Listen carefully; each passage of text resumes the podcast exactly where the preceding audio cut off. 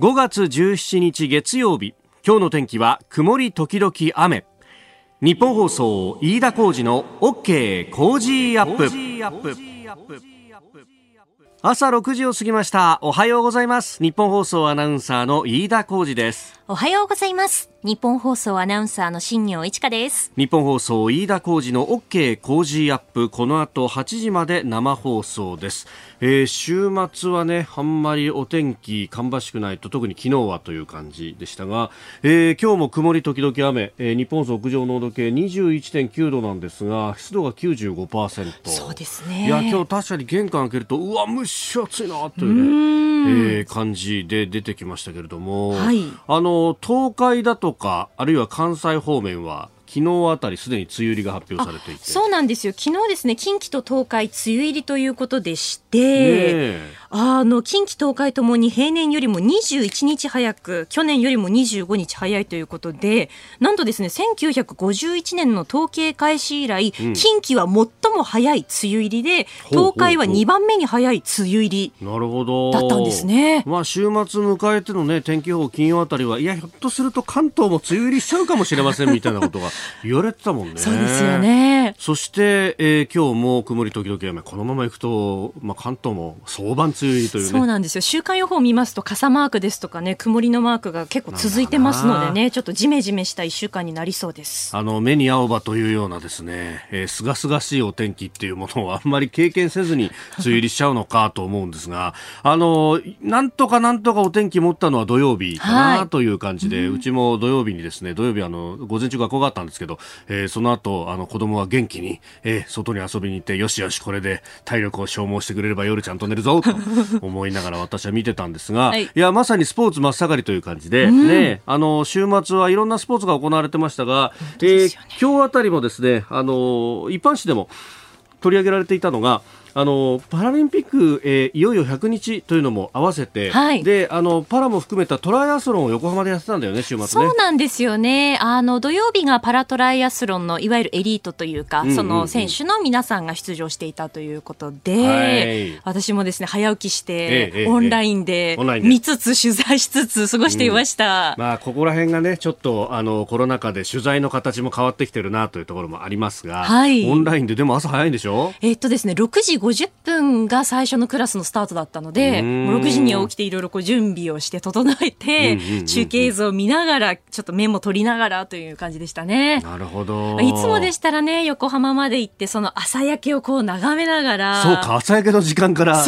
動き出すんだね。始発から行くので、いつも。で、氷川丸があって、、でももしね、よければその、アスカ2とかもね。そうだよね、大桟橋のところにね、はい、そうなんですよ。で、そのちょうど間を、あの、スイムで泳いでいく泳いでいくんですけど、そんな景色をこう見てですね、あ、この季節が来たなって思うんですけど、今回はオンラインでその様子を見ていましたね。いやでもあの、ホームページを見ると、本当にいろんなところに気を使ってるなっていうのがね、えー、分かって、こういうことやって、あの、感染は予防してるんですとかね。はい。えー、今回もだってエリートのクラスっていうのは、これ海外からも来る？そうですね。海外からも選手の皆さん来ていて、いわゆるそのバブルシステムといって、まあ、競技会場、宿泊施設、あとトレーニング施設ですかね、この3つのみでほとんど動くようにして、専用の車両でこう移動するというような形だったそうですね。だから外はほっつき歩いたりできませんよと。できませんよと。うん、もしそういうのが分かった場合はそれこそ資格の剥奪も含めて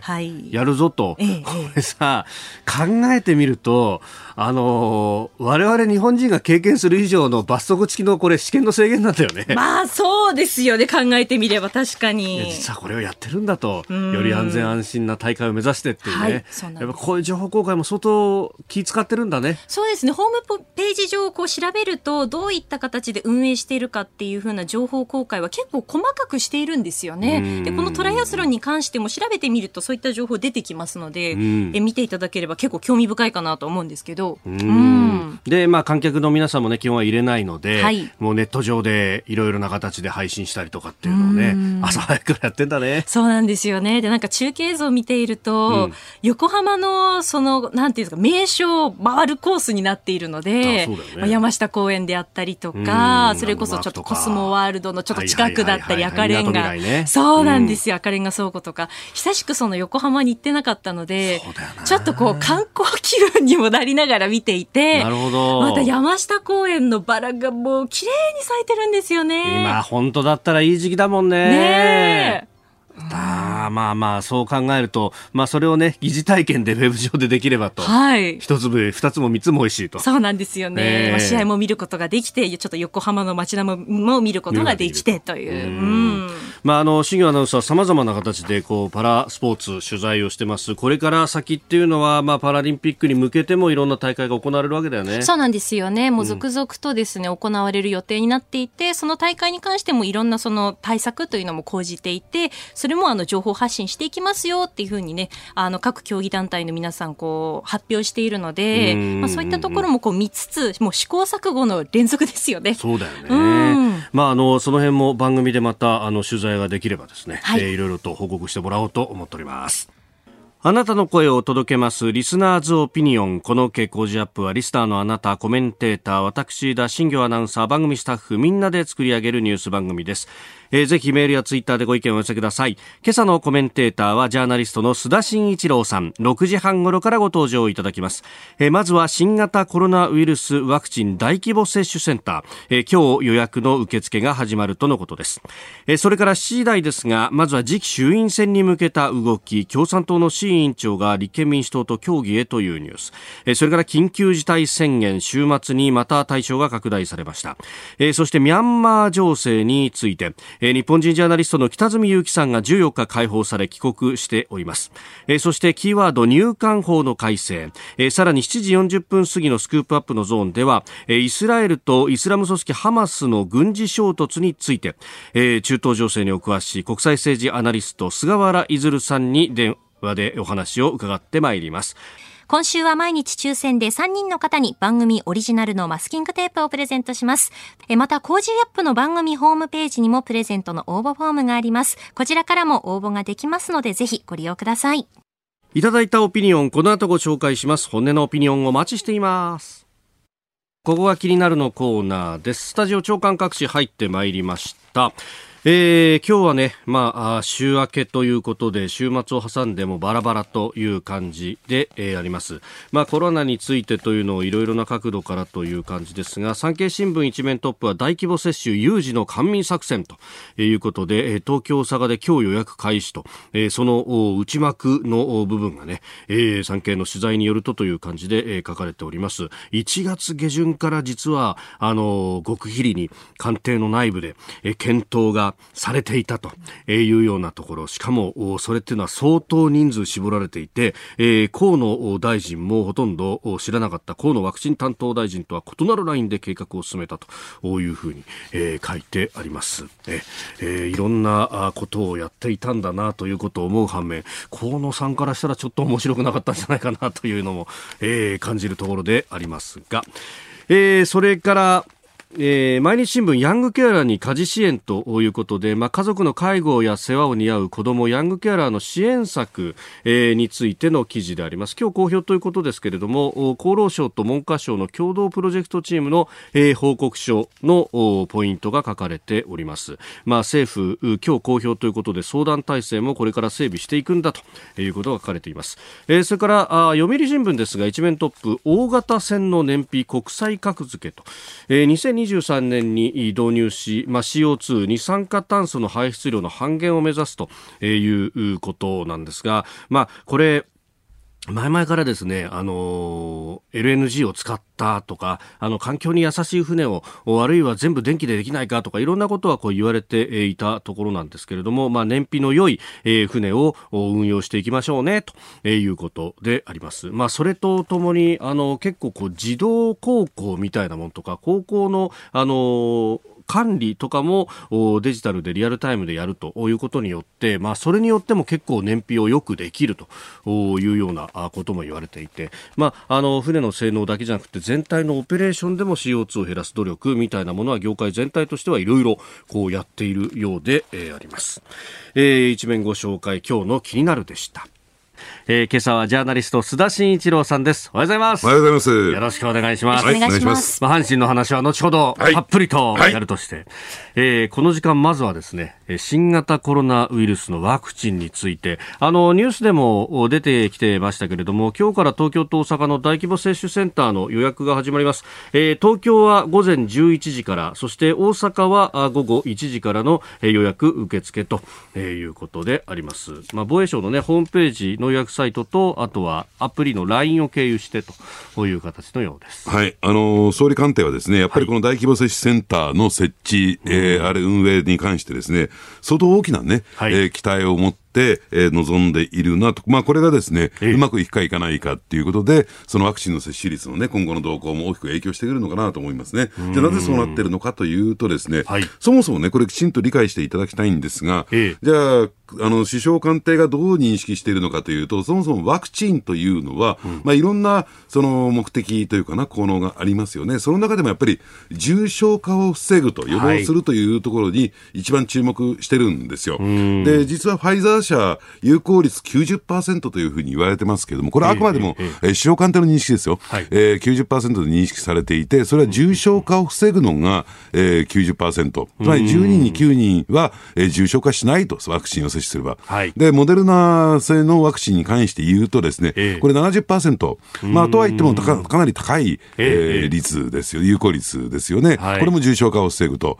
で、これをですね、やっぱり高齢者に向けて接種をしていくと、やっぱり重症化リスクを一番大きく抱えているのは高齢者ですから、はい、その高齢者が重症化するのを抑え、そして、えー、重症化向けのベッドのですね、病床の、えー、占有率、使用率もですね、えー、押し下げていくというところで医療提供体制のその維持につなげていくというね、はい、やっぱりそのあたりを考えていくと、このワクチン接種が、で特にリスクの高い人たちにですね接種をしていくことが、えー、今回のですね、えー、新型コロナウイルス対策でね、一番重要なポイントになってくると、そういう認識を持ってるんですね。ね確かにあの今ね、すでにワクチン接種が先行している国々なんかを見ると、やっぱり65歳以上への接種がある程度こう広がってくると、劇的にこう重症化率とかがぐっと下がってくると、ええ、やっぱりその辺というのは当然意識しますよね。そうですね。ただ問題なのはですね、あのその、えー、ワクチンは確保しました。はい、えー、ね、その高齢者に向けて4月末までに、うん、えー、接種を完了するためのワクチンの量は確保しました。はい、えー、そして、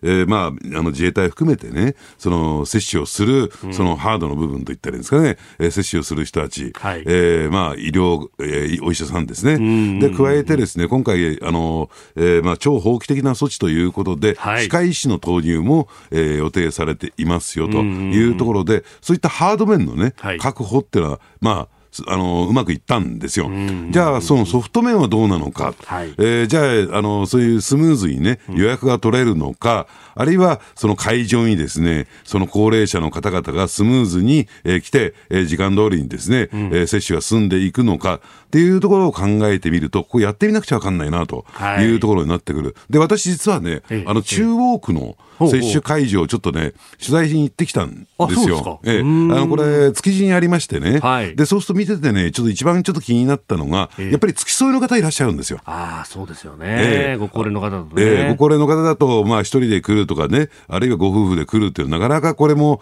えー、難しいところがあってですね、中にはね、うん、でそうするとやっぱり付き添いの方々が必要になってくるなと、じゃあ、そういった人たち、まあ、だから、えー、会場にスムーズに連れていくっていうのは、これはうまくいくかもしれないけども、じゃあ、そういった人たちは、どこに待機してればいいのかとかね。ああそうですね、えーえー、だからそういったところがですね、このうまくいくのかなっていうのはちょっと心配ですね。うん、えー、なんかね、あの、それこそ移動にもこう時間かかる方も多いから、ねね、なんか、あの、自治体によっては、それこそ、こう、座っておいていただいて、えー、で、打つ人たち、とか、その前で問診をする人たち、消毒をする人たちが大名行列のようにこうわーっと行くと、はい、結構早く打てるんだというような知見が出てきたりしてるようですね。えだからその辺がね、あの経験がこう積み上がっていくことによって、はい、あのスピードもね、加速されていくんじゃないのかなと思います。ただ、問題なのはね、大阪なんですよ。大阪。えー、はい、東京はですね、大手町のところに、そうですね。えー、はい、ありましてね、えー、これは分かりやすいんですけれども、うん、ちょっと大阪のね、アクセスが悪いんですよ。中之島にあってですね。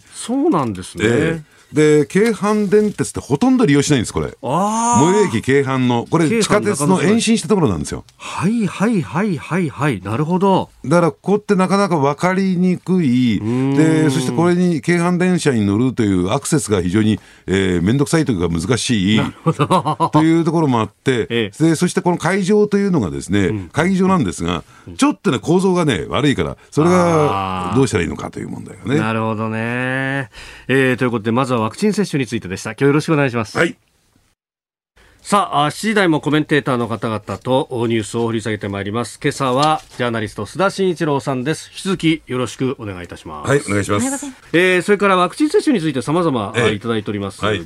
えー、山口で開業医されているリリー・パットさんという方、うん、えー、うちの市の現状をお伝えしますと、はい、で、あのー、かかりつけの医療機関の接種先行で予約始まってます。うん、6月からは集団接種と。うん、で、えー、ただ、あのー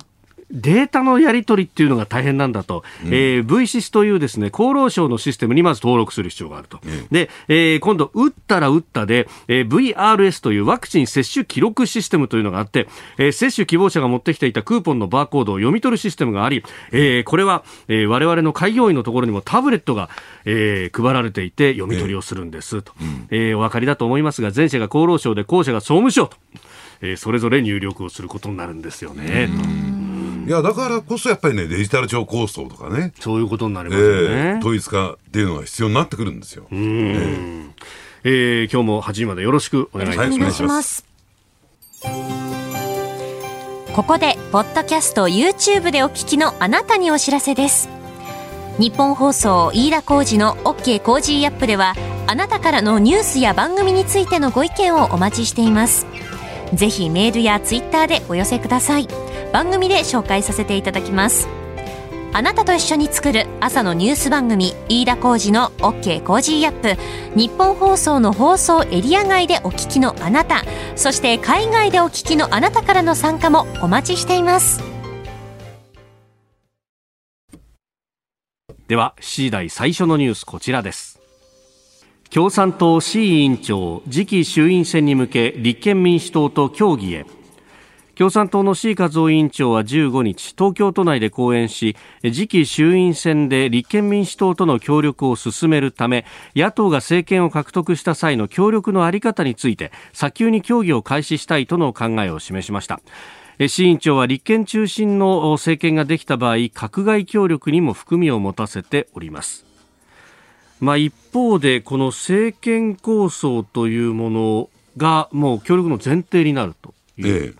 ことで、ええ、まあ、そこの部分は厳しくなったのかどうなのかということですね、まあ、相当前のめりですよね、もうここ最近のですね、まあ、赤旗等々を読んでてもね、はい、やっぱりこの政権構想っていうところに、えー、かなり重きを置いているようですし、ただこれについてはですねやっぱり立憲民主党としては、同床異夢なのかなと、あんまりそこはね、えー、ぐいぐい来られてもなというのが本音のところじゃないのかなと思いますね。ただ、場合あのこの野党共闘、つまり野党のね、野党間の選挙協力です、野党共闘っていうのはね。はい、えー、っていうのは軸になるのはやっぱり立憲民主党と共産党をどうするんですか？というところなんだけれども、はい、これあんまりですね、立憲民主党としても共産党とべったりくっついてしまうと、うん、えー、一つは労働組合である連合と、はい、で、もう一つは国民民主党、うん、この離反を招いてしまうんですね。うん、で、そのことはですね、先の、えー、3つの、えー、まあ、補欠選挙、再選挙、見ててもですね、明らかでしたよね。例えば、えー、広島、えー、確かに、えー、野党野党候補は勝ちましたけれども、はい、ただ、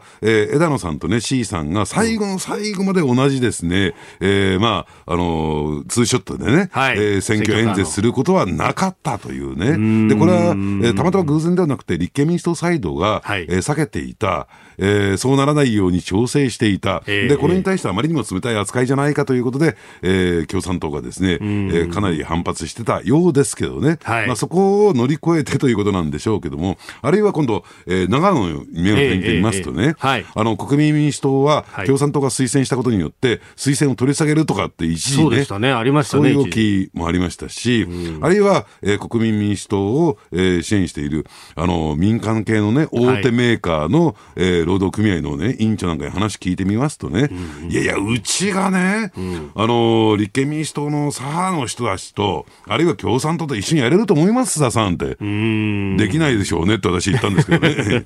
まあ、えー、そういうような状況が、はい、えどう、どうね、乗り越えていくのかっていう課題は大きいと思いますよ。ただ足し算でいくわけじゃないないなと思いますけどね。えー、で、まあ、今までは、ある意味、こうね、えー、明確に約束をしての協力ではなくて、あうんの呼吸で、はい、じゃあここ候補取り下げましょうか、みたいな感じでやっていたのが、これ、ある意味の政策協定みたいなのを結ぶのかっていうことになると、ええ、まあ、かなり違ってくるわけですよね、その辺ね、え、だからそのあたりでね、えー、きちっと、えーね、約束を交わしてって、今、飯田さん言われたところが一番大きなポイントさあ、それに乗ってこられるのかどうなのか、ただし、ここにある種人質があってですね、はい、東京都議会議員選挙ですよ。ああ、なるほど。やっぱり、えー、東京都議会議員選挙というかですね、議席数で言ったら、はい、もう立憲民主党いるんだかいないんだかよくわかんないような、えー、今回ですね、やっぱりそこで、えー、一定程度のですね、議席増を果たしていかなきゃならない。はい、そうするとやっぱりきちんとですね、うん、えー、まあ、その都議会議員選挙で共産党と調整をしていかなきゃならない。さあ、それやるんですか、やらないんですかというところなんだろうと思いますけどね。うん。まあ、やっぱ国政、このね、衆院選が10月の任期までに必ずどっかであるだろうということも考えると、ね両方、まあ、ある意味前哨戦としての都議選というのがとっても重要になってくるわけですね。非常に重要ですね。これ連動しますからね。だから、そこでも一定程度の立憲民主党としては、はい、あの、議席増を図っておきたい、勢いをつけておきたいというところなんじゃないかなと思いますけどね。うんまあ、政策協定となると、個別具体的な話になってくる、うん、えー、原発であるとか、はい、あるいは消費税であるとか、これは割れますよね。まあ、もう一つはやっぱり、えー、憲法改正ですよ、えー、憲法についてどう位置づけるのか、はい、えー、確かにですね、えー、国民投票法ね、えー、成立をしまして、あそこだって微妙だと思いますよ、だって共産党は反対したわけですから、そうでしたね、ただ、付帯条項というのが、はい、えー、3年以内に、ね、詳細については詰めていくというね、えー、3年間という猶予期間、1年じゃなくて3年というですね、はい、まあ、あの、だからその間はですね、少しこう曖昧に物事を進めることができる猶予期間ですから、まあ、次の選挙にはあまり影響しないのかもしれないけども、はい、やっぱり政策協定になるとですね、その憲法改正についてどう、えー、スタンスを取っていくのかっていうところも、ガチンコでね、話し合いしなきゃなりませんからね。確かに。で、他方ね、あの、週末に行われた各社の世論調査を見ると、うん、この国民投票法の改正案が、ね、あの、成立の運びを見たのを見て、で、じゃあ中身の議論をすべきだっていうのが7割を超えるような調査も出たりなんかしていて、そうですね、憲法改正についてっていうのはね、ちょっと世論変わってきてる感じありますもんね。えー、あのですから、そういった点で言うと、やっぱりきちんと議論していくべきじゃないのか、で2つあって、やっぱり1つは中国の問題、でもう1つはですね緊急事態条項ですね、うんはい、このやっぱりあの新型コロナウイルスの感染拡大を受けて、これやっぱり必要だっていうことになってきたんでしょうね。うん。えー、まずは野党共闘についてでした。今朝のコメンテーターはジャーナリストの須田慎一郎さんですでは取り上げるニュースこちらです。緊急事態宣言昨日から北海道岡山広島に対象を拡大。政府は昨日新型コロナウイルス対応の特別措置法に基づく緊急事態宣言を北海道岡山広島の3道県に発令しました。宣言の対象地域は9つの道府県となり期限は今月31日までとなっています。えー、9つの都道府県ですね、東京も入っておりますんで、はい、えー、期限31日までということであります。はい、ねまあ、この件に関して言うとですね、えー、要するにあの当初のね、えー、政府の諮問党に対して分科会が、うん、あの抵抗して、はい、えー、新たに加わったと、えー、北海道、岡山、広島が加わったっていうのが一つ大きなポイントなんでしょうけれども、うん、ただね、私思うんですよ、あのこのね、緊急事態宣言、あるいはまん延防止等特別措置、はい、ね、指定するには、えー、ね、大体大きく7つの基準、指標っていうのがあるじゃないですか。はい、例えば、えー、病床使用率であるとか、重症者向け病床使用率であるとか、あるいは1週間あたりのですね、10万人、人口12万人あたりの感染者数の増加であるとか、まあ、いくつか、えー、重要指標、7つのうちの大体4つぐらいが重要指標なのかなと思うんですが、これね、見てますとね、はい、えー、その、それぞれをですね、すべてクリアしても、うん、えー、まあ、えー、指定されてないところもあれば、はい、その基準、基準以下でもね、えー、指定されてしまうところもあると。で、これ何のための指標なのか。っていうのがよくわかんないんですよ。うん、で、総合的に判断してっていう言葉がね、はい、必ずついてくるんだけれども、うん、そうするとね、これって、えー、なんかこう、恣意的に、うん、あのー、なんかこう、えー、否定するような、つまり、はい、えー、そういったですね、対応を否定するような状況になって、非常にこう、えー、混乱を招くんじゃないかなと。だきちんとその指標を決めたんだったら、例えば北海道ですよ。はい。わかりますよ。北海道に緊急事態宣言を発出するのはわかる。どうしてかというと、えー、札幌市以外ではさほど病床もさ逼迫してないんですが、札幌市大都市ということもあってですね、はい、えー、感染者が激増しましてね、そこだけがちょっとポイ問題になっているという状況なんですよ。で、そうするとね、その前に、じゃあ、えー、札幌市のね、近郊で、はい、その病床が確保できるのかできないのかっていうところを、えー、考えていくとですね、うん、相当これは難しいぞということになって、道全体では、えー、まあ、指標は全く、えー、超えてないんだけれども、とりあえず指定しましょう。まあ、こういう個別の順分からなくもないんだけれども、まあ、とは言ってもですね、えー、国民であるとか県民、道民にとってみると、え、なんでっていうことにも、これなりかねませんからね。で、そこでなんで指定されたのかというのをきちんとこれね、はい、えー、まあ、あの説明をしていく、あるいは納得がいくような、えー、国民に納得がいくような形で、えー、まあ、そこはね、えー、指定すべきじゃないかなと私も思いますけどね。えー、まあ、あの、緊急事態宣言はその立て付け上、都道府県全体にというようなもんですが、一方で、そのまん延防止等重点措置って確か都道府県が、まあ、えー、市区町村を指定しながらやるっていうね、うね。方法だったと。まあ、北海道の場合はそれもすでにやってましたが、はい、広島、岡山っていきなりなんか緊急事態宣言になったなっていうような感じがあったんですけどね、ね、だからそれもですねやっぱり広島県の場合は県知事がですね、はい、強くそれを要望してたっていうね、えー、状況がありますから、はい、そうするとじゃあ何県知事が要望するとそのね指定されるの？というところになってしまう、じゃあし、さっきの話じゃないけども、はい、その7つの指標って何なの？っていうところになりかねませんからね。えー、これ、結局ね、あの飲食やってらっしゃる方とかっていうのは、当然そういう情報にね、えー、非常にじっくり見てますよね。そうですね。詳しいですよね。ええ、そうすると、その指標で、まあ、次の、じゃあ、あの、お店開けるのどうしようかとか判断してたのが、全く予見できなくなってきますよね、この、ええ、だから、そういった意味で言うと、仕入れの問題であるとか、人繰りの問題等々も出てくるでしょうから、だから、あの、その点についてですね、やっぱり、一番影響を受け受けるであろう飲食の人たちにとってみると、これ、死活問題ですからね。その点の、その点についてもちゃんと考慮してるのかどうなのか。で、加えて問題なのは、はい、協力金ですよ。えー、協力金1月の分がようやく支給になってるというような状況じゃないですか、はいえー、なんでそれがスムーズにいかないのか。というね、いや、いいんですよ。だから、えー、そういうね、えー、指定をするのはいいんだけども、はい、それとね、ワンセットでこの協力金というね、だってこれ、ある種命綱だってやっぱり言うんですよ。えー、飲食の人たちにとってみるとね。だから、あのそういった点で言うとですね、そこはあのスムーズに進むように、はい、やっぱりこの辺もね、考えてもらいたいなと思いますね。うん。まあね、あの、入ってくべくるべきお金が入ってこないということになると、うん、まあじゃあ、つなぎで融資を、ね、金融機関にお願いしたりなんかしなきゃいけないと、うんええ、まあ、それが、ね、あのある程度無利子、無担保で今できるとはいえ、ね、え、かなり煩雑になってきたりとか、いろいろなところに影響出ますよね。そうですね。あの、ですからそれもですねやっぱりあの自治体サイドがね、だはい、だそれは借りる必要のないお金じゃないですか、そうなんですよね、本来的には。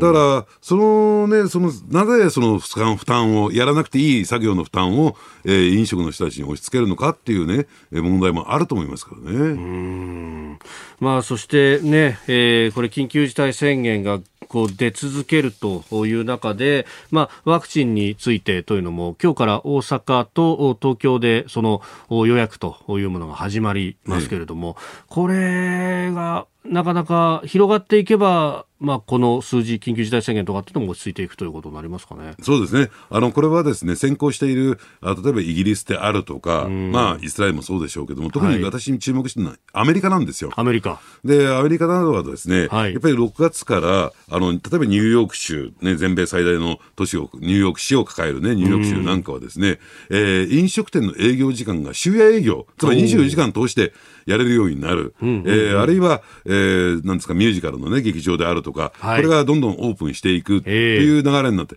やっぱりこのあたりもですね、えー、ワクチンの接種がどんどん進んでいって、もう今ね、予約なくても、接種できるというね、えー、状況ですし、はい、えー、まあ、そういったところを考えるとですね、えー、こう、経済活動の再開ということと、もう完全にこれリンクしてきますからね、まあ、早急にですね、ワクチン接種は進めてもらいたいなと、もう先例がありますから。はい、えーえー、そしてもう一つ用意していたニュースはミャンマーで拘束されていた日本人ジャーナリストの北角裕樹さん、えー、1ヶ月ぶりに解放され帰国というニュースです。まずは成田空港での北角さんのコメントです。あの今後はですねあのミャンマーの方から世界に伝えてくれと言われたことがたくさんありますのでそういったことをあの日本の方と多くの国の人たちに伝えていきたいというふうに思います。えー、北見さ北住さんはあミャンマーで嘘の情報を流したなどの罪で起訴され1ヶ月間拘束されていたということで、えー、ミャンマーの人たちから世界に伝えてくれと言われたことがたくさんあると、えー、多くの国の人たちに伝えていきたいというふうに話しております、うん、もうあのね1ヶ月ほどで解放されたっていうのは、本当に良かったなと思いますけどね、起訴はされてるんですけれども、ただやっぱり、えー、一体何がそこで起こっているのかっていうことを、はいやっぱりあの伝えていく、情報発信をしていくっていうことは、もう絶対的に必要ですからね、だからそのことによって、あのまあ、日本政府も含めてね、はい、正しい、ね、ミャンマーに対する対応、特に国軍に対する対応っていうのを取っていかなきゃならない、ただ、一つは、まあ、その前提一方でね、はい、やはりあの発展途上国という位置づけにあって、ですね、何でもかんでもね、はい、先進国と同じ基準で、つまり、えー、国軍イコール悪というね、えー、そういうレッテルを貼るっていうのも、まあ、もちろん今回ね、その人権を蹂躙しているという点で、はい、えー、国軍圧倒的に悪いですよ。ただ、やっぱりミャンマーの置かれている国内の状況っていうのを、あの、どういう状況なのか、その辺もですね、見極め上で、やはり、あの、現地のですね、情報の発信っていうのは必要なんだろうなと思いますね。うん。まあ、現地インターネットもなかなか使うのが難しいという状況の中で、確かに情報がまず出てこないっていうことが続いてますもんね。えー、うんだからまあ、あの、政府としてもですね、はい、あの、このスタンスが明確になってないじゃないですか。うん、日本政府の。日本政府も。はい。だから、そういった点で言うとですね、じゃあ日本政府として、えー、どういうふうな、はい、えー、スタンスを持ってね、このミャンマー情勢に臨むのかっていうところもですね、やっぱり考えていかなきゃならないんだろうなと思いますけどね。うん、まあ、あの、欧米各国は人権の面で、まあ、個人制裁等々も法律としてできると。いうこともあるので、まあ、それを使っているところはありますが、日本は、まあ、今のところそういった法律がないのもありますよね。ええ。で、加えて、どうなんでしょうね、もう一つはね、はい、その人権問題に腰腰が向け引けてるような感じもしたくもないんですよ。うん。うん、これは、あの、新疆ウイルグのえー、問題であるとかね、はい、でこのミャンマーの問題であるとか、えー、だからそこに対してね、ちょっとね、国際世論っていうか、えー、国際社会が日本にどういう目を向けてるのかっていうところもですね、うん、やっぱり考えていくべきじゃないかなと思いますね。うん、えー、以上、おはようニュースネットワークでした。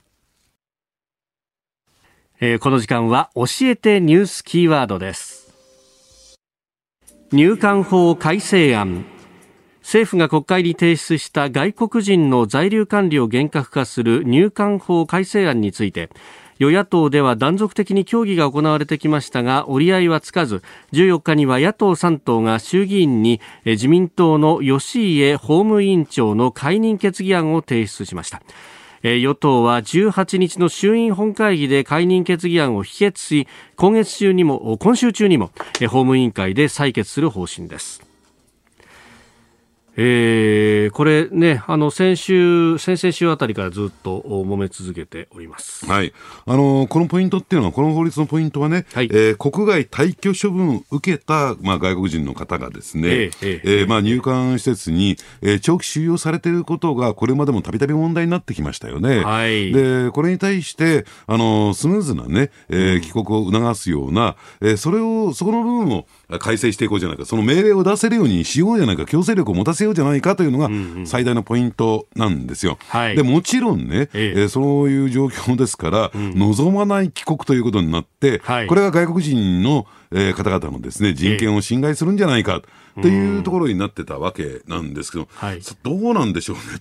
ということだと、僕ちょっとね、疑問に思うんですけども、はい、もう、そのじゃあ処分がですね、うん、帰国命令の処分が是なのか非なのかっていうところからこれやっていかないと、でもそこは一定の基準を設けて、待機命令出したんだから、じゃあスムーズな帰国を促すのは当然じゃないかなと、私は思いますけどね。うん、そもそも論としての不法入国だとか不法残留っていうのがあるわけだから、そうね、そういう処分が出てるわけですよね。ねまあ、とはいってもですね、えー、この部分は、まあ、一部人権団体等々含めてね、やはりそのじ、ね、外国人の人権に、はい、えー、配慮してないじゃないかという、ものすごい強い反発がありましたから、いずれこの子はね、えー、そういった部分に引きずられて、はい、対決法案になっていくんだろうなと。だから当初はですね、はい、えー、立憲民主党などは、えー、与党との、つまり自民党、ね、公明党との修正協議に応じるっていうね、えー、ところをずっとやってきたわけなんですよ。より良いものを作りましょうとい。うところで、これは常識な動きだったと思いますよ。ただ、じゃあなぜこれが決裂したのかというとですね、はい、あの入管で、えー、亡くなられた、あのスリランカの、えー、はい、女性の方ですか？ウィシュマさんはい。はい、で、この方のですね、映像を開示するかしないかと、その開示のタイミング、うんうんうん、入管内の映像の、はい、で、これについては野党側はですね、速やかにすぐ出せみたいなね、うん、ところを言っていて、これは無理なんだでしょう。7月ぐらいまでに、はい、え入管がですね、えー、きちんと、えー、調査をして、うん、調査をした上で、合わせて映像を、えー、公開しますよと、提出しますよという段取り、いや、その7月まで待てないで、意味出す、今出せみたいなね、えー、ところで、結果的に決裂、つまり内容じゃないのよ、法律の。決裂したところというのは。結局、突き詰めてみると、ええ、つまり対応が悪いみたいな。だからこれ、決裂を前提に動いてきたとも言われても、つまりどういうことかというとですね、おそらくこのままいくと、どうなんでしょうね、うん、えー、委員会はですね強行採決という流れになっていくでしょうね。うん。うんうん、でそうすると映像的にというか、ビジュアル的にですね、はい、またその反対を押し切った与党の応募みたいなね、というところが、そのシーンが欲しいのかなと。はい選挙を前にすると、えー、つまりこの国会でも野党は一生懸命仕事やってますよみたいなね、うん、まあ、もちろんそれは、えー、秋までに行われるであろう衆議院選挙であるとか、都議会議員選挙を強く意識した、はい、ある種パフォーマンス的な中でね、うん、えー、この強行採決というシーンをですね演出しようとしてるのかなと。えー、そう思えても、だって中身的には合意してるんだから、法案の中身については。確かにそうですよ、ね、合意してるというか、合意に至っね、えー、まだ至ってはいないけれども、えー、やろうとしてたと。ええー、そもそも。あったわけですから。うん、えー。なそうするとあの出席協議に応じた側からするとえどうしていきなり舵切るの？みたいな、ええ、表変しちゃったの？っていうふうに見えると、はい、だから結果的にねこれ強行採決になっていくと、はい、そういう形になっていくとね原案のままなんですよ。あ修正しないまま法案が成立してしまう。で、それでいいんですか？というね。うん、実の部分。実の部分が。ああ。ええ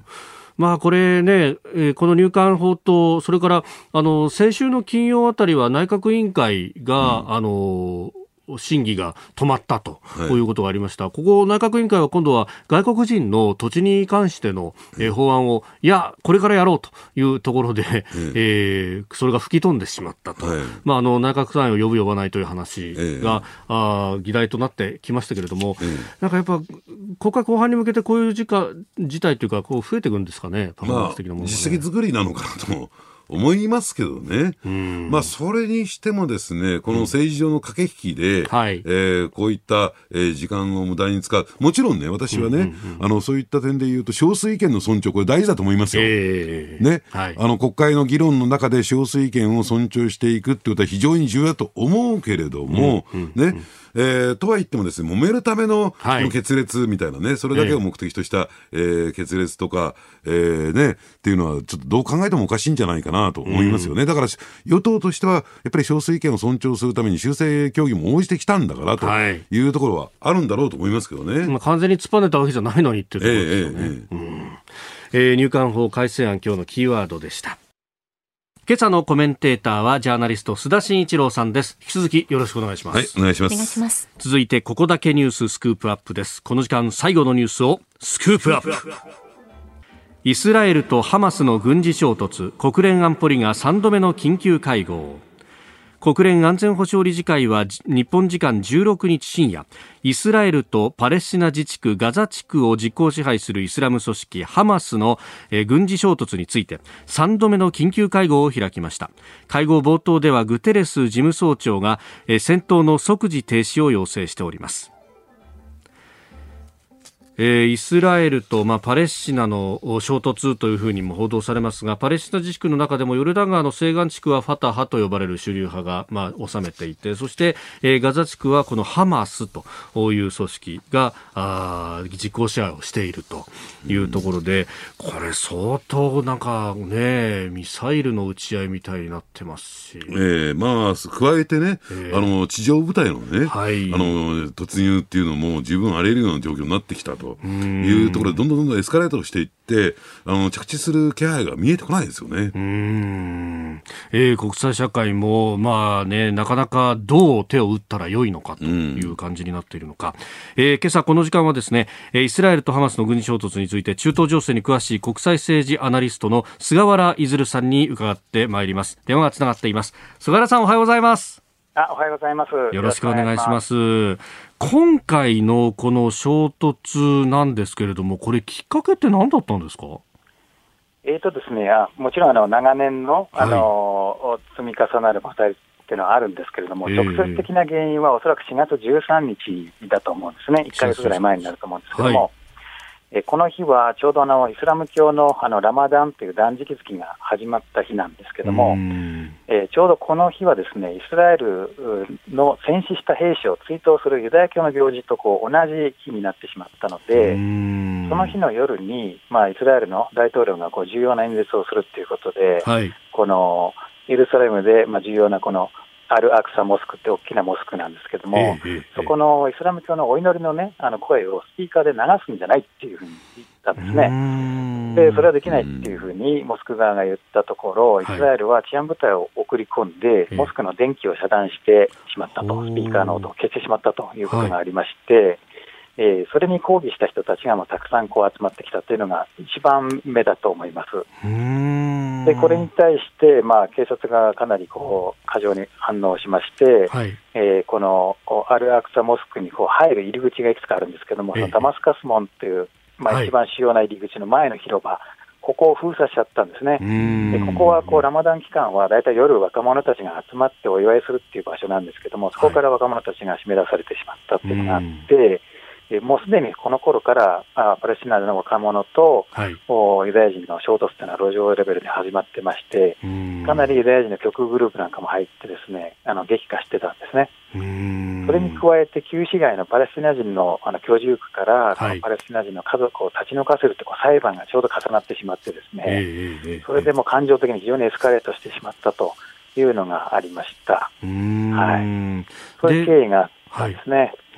はいでそこから、まあ、はい、なので、まあ、ある意味こう、若者たちの放棄だったりとかっていうところから、今回のそのハマスの動きにまでっていうのは、時間があったんですか、それとももう一色、ええ、あのこれ、だんだんとこれ、緊張が高まっていって、えでこの要するにこうパレスチナ人の立ち退きっていうのは、ですねこれはけしからんということで、もう5月4日の時点でハマスはですね最後の警告だということで声明を出してまして、はい、えー、こんなことをやめやめろと、すぐにやめろということを言ってたんですけども、その直後に、えー、これ5月7日の金曜日の夜なんですけども、はい、イスラエル警察がこの同じくアルアクサモスクにこう突入しまして、えー、催涙ガス、まあ、閃光弾、スタングレネードだとかゴム弾まで使ってですね強制的に取り締まったんですね。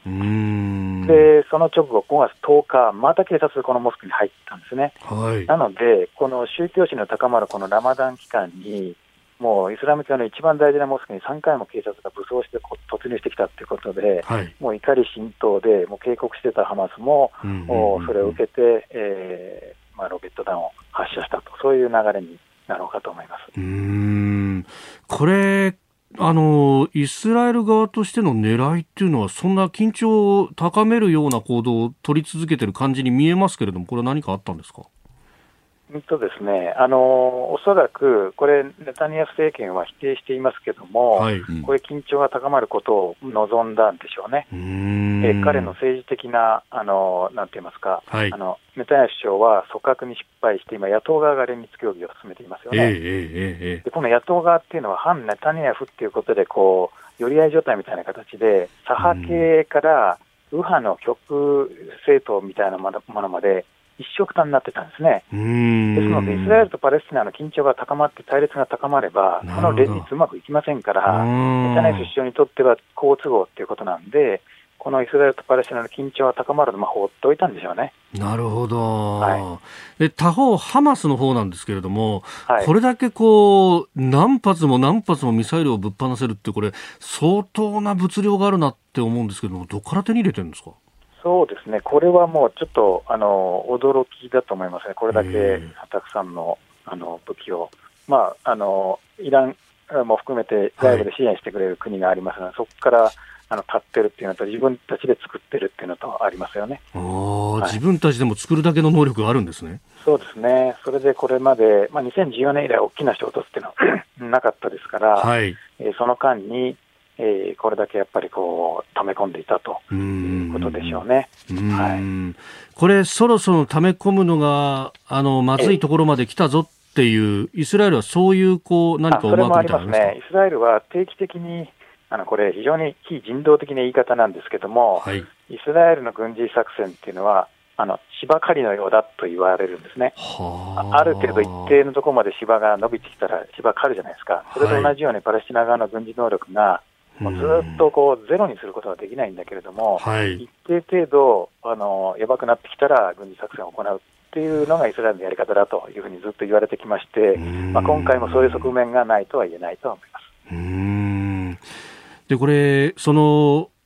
ハマスを支援している大きなところにイランがあると言われますよね、はい、イラン、これ、選挙ですよね、この辺って絡んできたりしますか、大統領選が近いっていうのは。そうですね、大統領選挙もそうですし、えあとはやっぱアメリカとの核協議もやっていますので、えー、そういうところにこの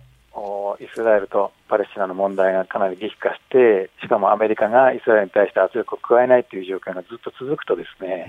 えー、そちらの側に影響が出るということもありますよね、当然。えー、スタジオにはジャーナリスト須田慎一郎さんもいらっしゃいます。はい。あの、いろいろとお伺いしたいと思うんですけれども、あの、はい、私一番注目してるのはちょっとアメリカの動きなんですよ。はい、あの、やっぱり、えー、トランプ政権からバイデン政権に変わって、まあトランプさんは、えー、イスラエルでったり一色でしたけども、あの、はい、バイデンさんの役割というのは、今、えー、この中東情勢で、えどういうような位置づけにあって、今回、仲介の任というか役割は果たせそうなんでしょうか、どうなんでしょうか？はい、あのバイデン政権とすれば、あんまりそういう役割を果たしたくないというのが基本的に、まあ、あるんだろうと思いますね。えー、非常にこう、なんていうんですかね、あのどちらかというと、パレスチナとイスラエルの問題が、あの激化しないで沈静化して、あまり自分たちが関わらないようにしたいというのが、あバイデンさんの基本的なスタンスです。というのはあの、イスラエルとパレスチナの対立っていうのは、アメリカ国内のポリティクスにもこう影響してきてしまいますので、えー、アメリカ国内の分裂もさらにこう強まる、もっと言うと、民主党内部での分裂というのが強まってきてしまいますね。民主党の中っていうのは、リベラル、左派の人たちが結構いますので、はい、パレスチナ寄りの人たちがたくさんいるんですね。一方、議会運営では共和党も含めて、えー、うまく調整していかなきゃいけませんけれども、共和党は圧倒的にこうイスラエル寄りということもありますし、民主党も中道派の人たちはまあイスラエル支持っていうのは、あのバイデンさんも含めてそうですので、えー、そういう意味で言うと、なかなかここに火をつけたくないし、関わりたくないというのが、バイデンさんの、おまあ、スタンスだったでしょうね。はい、なので今、かなり出遅れた形になってます、どういう対応を取るかというのを慎重に考えながら、あの対応をしようと思ってるんでしょうね。うんなるほど。えそうするとアメリカ腰が引けてる中でイスラエルはこれ、はい、あのまだまだ空爆続けるっていうようなことも、はい、出してますけれどもしばらくはこの状態が続くということですか、そうですね。イスラエル側がもう外部がどうこうではなくてイスラエル側があの今っていうか今のナタニヤフ政権が、はい、あこれでとりあえずはあの今の目標を達成というところまでやるんでしょうね。それは軍事的にはある程度、ハマスの能力をあの下げるということと、ああとは連立協議も含めた政治的な流れが自分の方にうまくいくという確信が得られたあたりで、この辺でという区切りをつけるんじゃないかなというふうに思います。周りのアラブ諸国の声ってあんまり聞こえてきませんが、今回どうなんですか？いや、かなり反発してますね。えー、そういう意味で言うと、あのイスラエルと関係正常化をしたようなアラブの国々も、はい、もう今、ものすごく声を上げて、あの反発をしております、はい、で。それぞれの国にいるパレスチナ寄りの人たちの抗議行動っていうのも大きくなっていますし、今後、イスラムの国々では、えー、反イスラエルのこう抗議行動っていうのはもっともっと大きくなると思いますね。うん。そういう国々の意見っていうのは、でも、ネタニヤフ政権としては、まあ、あまり意に介さないというところですか、はい、あ全く返さないですね。はいそこに日本として何かできることっていうのはありそうですか？日本としてできることというのは、うん、あまあ、政治的に仲介をするとかっていうことは、まあ、ほとんどあの難しいと思います。えー、はい、やっぱり強制力もありませんし、影響力も少ないですから、はい、えー、えー、そうすると、あのー、まあ、関係ない人だから黙っててというふうに言われるだけですので、なかなか難しいでしょうね。はい、まあ、その意味では人道的な支援だとか呼びかけとか、そのぐらいにとどまるというところですか？そうですね、はい、国連だとか、やっぱり EU だとかがそういう声を出していますので、え。えー、そういった国々とお、まあ、歩調を合わせて、とにかく停戦あののためにこうあの外交努力をする以外、なかなかちょっと難しいんじゃないかなというふうに思いますね。なるほど、わかりました。菅原さん、どうも朝からありがとうございました。ありがとうございました。またいろいろ教えてください。ありがとうございました。はい、失礼します。えー、国際政治アナリスト中東情勢にお詳しい菅原出さんにお話を伺いました。まあ、このニュースを取り扱うと、どこに出口がっていうのは非常にね、えー、難しい問題ですよね。うん、えー、まあ、仲介を取り持てる、はい、そういった、えー、国、あるいは勢力がないっていうのが、うんうん、だから私ね、一番大きな問題っていうのは、やっぱり国連が機能不全に陥っていることじゃないかなと思いますけどね。うんえー、イスラエルとハマスの軍事衝突について今日のスクープアップでした。このコーナー含めて、ポッドキャスト、YouTube、ラジコ、タイムフリーでも配信していきます。番組ホームページご覧ください。ポッドキャスト、YouTube でお聞きいただきまして、ありがとうございました。あなたと一緒に作る朝のニュース番組、飯田浩司の OK Cozy up。東京有楽町のニッポン放送で月曜日から金曜日朝6時から8時まで生放送でお送りしています。番組では公式 Twitter でも最新情報を配信中スタジオで撮影した写真などもアップしていますコメンテーターのラインナップ放送した内容の書き起こしインスタグラムや飯田浩二アナウンサーのポッドキャストなど詳しくは番組ホームページでチェックしてください。そしてもう一つ飯田浩二アナウンサーが「夕刊富士」で毎週火曜日に連載中。飯田浩二の「そこまで言うか」こちらもぜひチェックしてください。